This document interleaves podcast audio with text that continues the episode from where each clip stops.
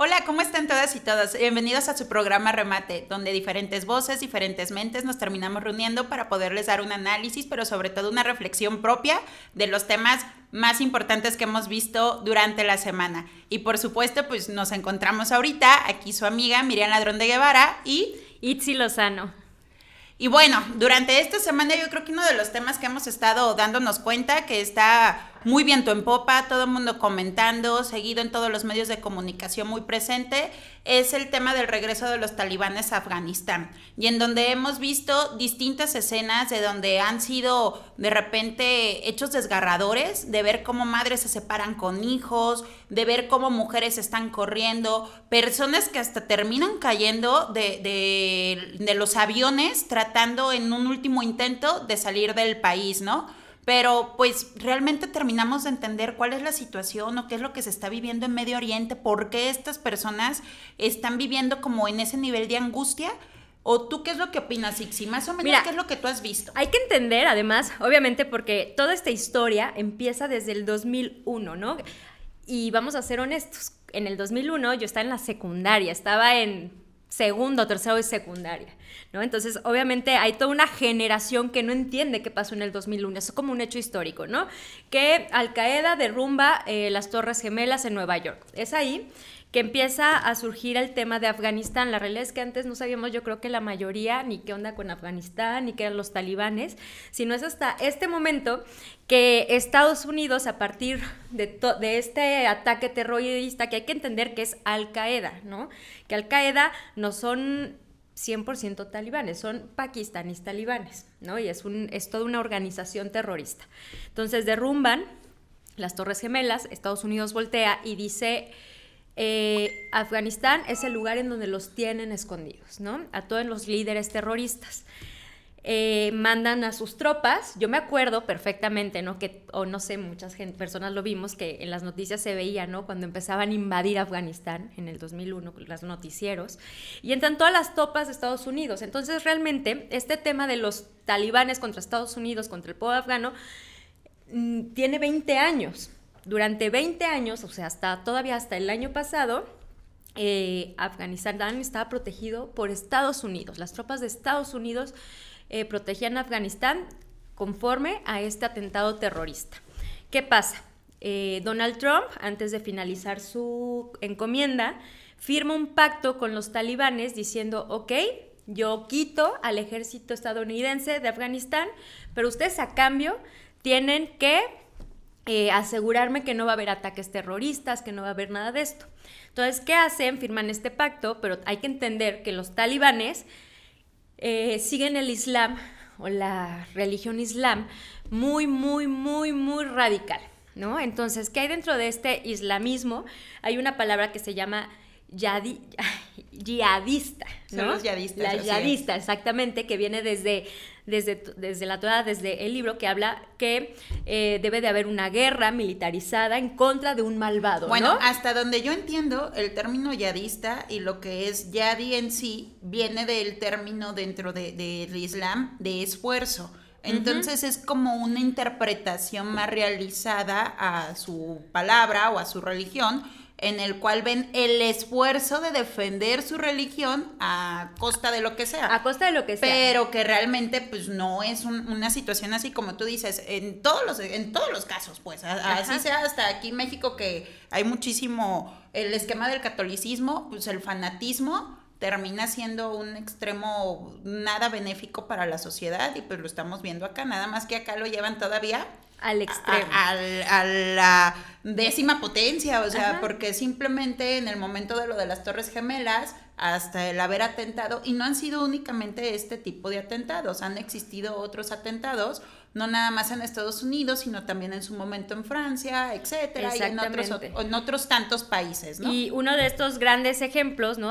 para que entiendan el grado de radicalismo, eh, cuando Malala gana el Premio Nobel de la Paz, ella recibe un atentado justamente por pakistaníes, ¿no? Que hablaban mucho que si Pakistán tenía que ver con los talibanes, que Pakistán siempre se ha querido como un poquito desviar pero cuéntanos, por ejemplo, quién es Malala. Digo, porque Malala gana el premio de la paz, pero es una chica de Afganistán um, estudiante, adolescente, pero que realmente su causa y su lucha es por defender la oportunidad de todas las mujeres en su país de poder llegar a tener acceso a la educación. Exactamente, porque vive bajo un, un territorio talibán. Hay que entender que no solamente, o sea, a partir del 2001 sí, eh, Estados Unidos llega a Afganistán, pero previo a eso, Afganistán era un país talibán, o sea, estaba dominado y estaba controlado por talibanes. Entonces, efectivamente, esta chica vive en estas condiciones muy precarias, porque hay que entender que además dentro de esta teoría del islamismo, pues las mujeres no tenemos derecho absolutamente a nada, ¿no? Invisibles. exactamente, ¿no?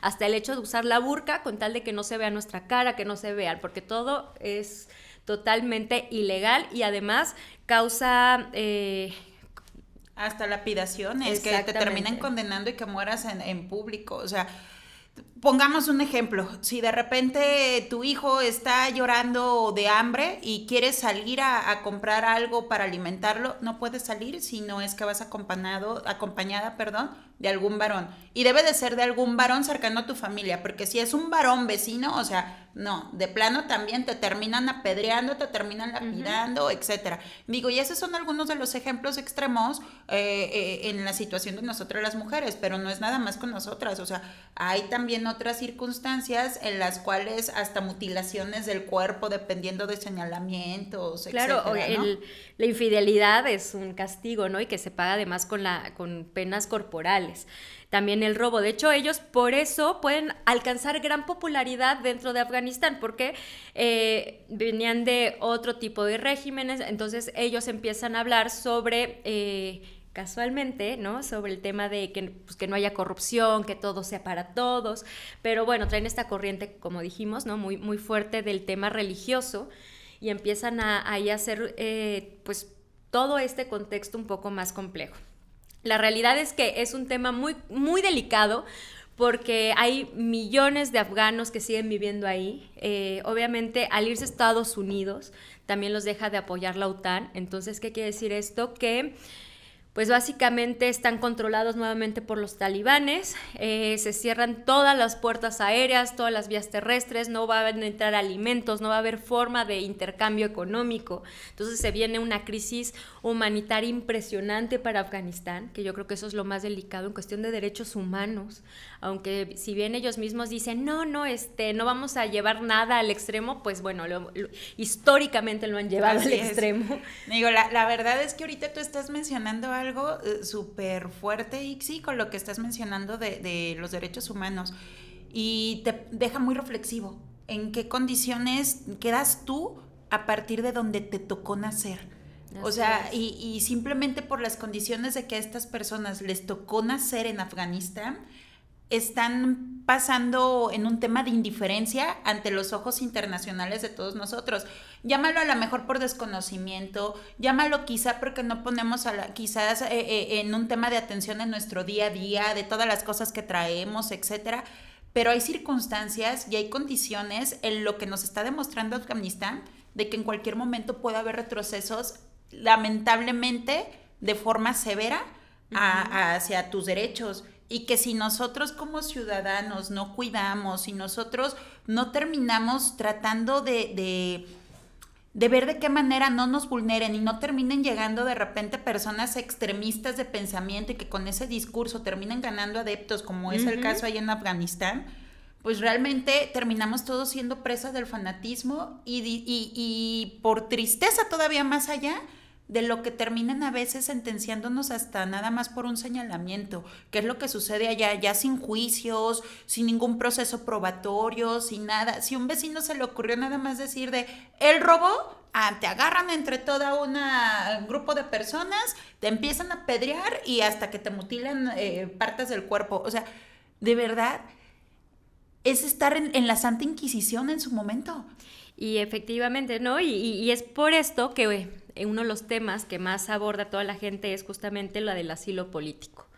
Y por eso vemos tantas imágenes de padres entregando a sus hijos para no entregarlos a las condiciones tan lamentables que se vienen para este país. Para tratar de liberarlos, ¿no? Dentro de, ese esquema. Qué, qué fuerte que mm, el amor de un padre se termine traduciendo en desprenderse de ti y de saber o esperar que en un futuro en la vida te toque mejores condiciones de las que te pueden tocar ahí, así sea lejos de él o de ella, ¿no? Entonces, son cuestiones lamentablemente extremas y que ponen por demás nuestra sensibilidad como seres humanos.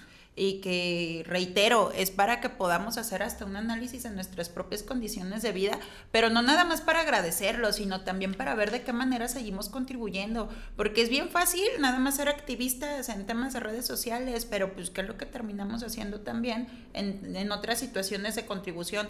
Hay hasta donde yo sé ahorita distintas asociaciones ah, que están instaladas en Afganistán, viendo de qué forma están escondidas, etcétera, tratando de ver de qué forma van recibiendo recursos económicos, temas de alimentos, muchas cosas, todo lo que se pueda terminar donando para tratar de ayudar a todas estas mujeres que realmente pues van a terminar eh, ahora sí que, cubiertas de un manto de invisibilidad. Entonces, hay que ver de qué forma podemos ir contribuyendo, hay que ver también de qué manera nos seguimos informando, porque, reitero, de una u otra manera ya hay muchos que están pidiendo asilo político aquí y que no deja de ser de que en dado momento México, que siempre ha sido un país pacifista, de puertas abiertas, generoso, etcétera, vamos a tener que empezar a convivir primeramente con varias personas que pues a final de, de cuentas vienen de este tipo de regímenes, ¿no? Pues sí, pues esperemos que en el transcurso de los días esta situación cambie y que tengamos buenas noticias, ¿no? Esperemos.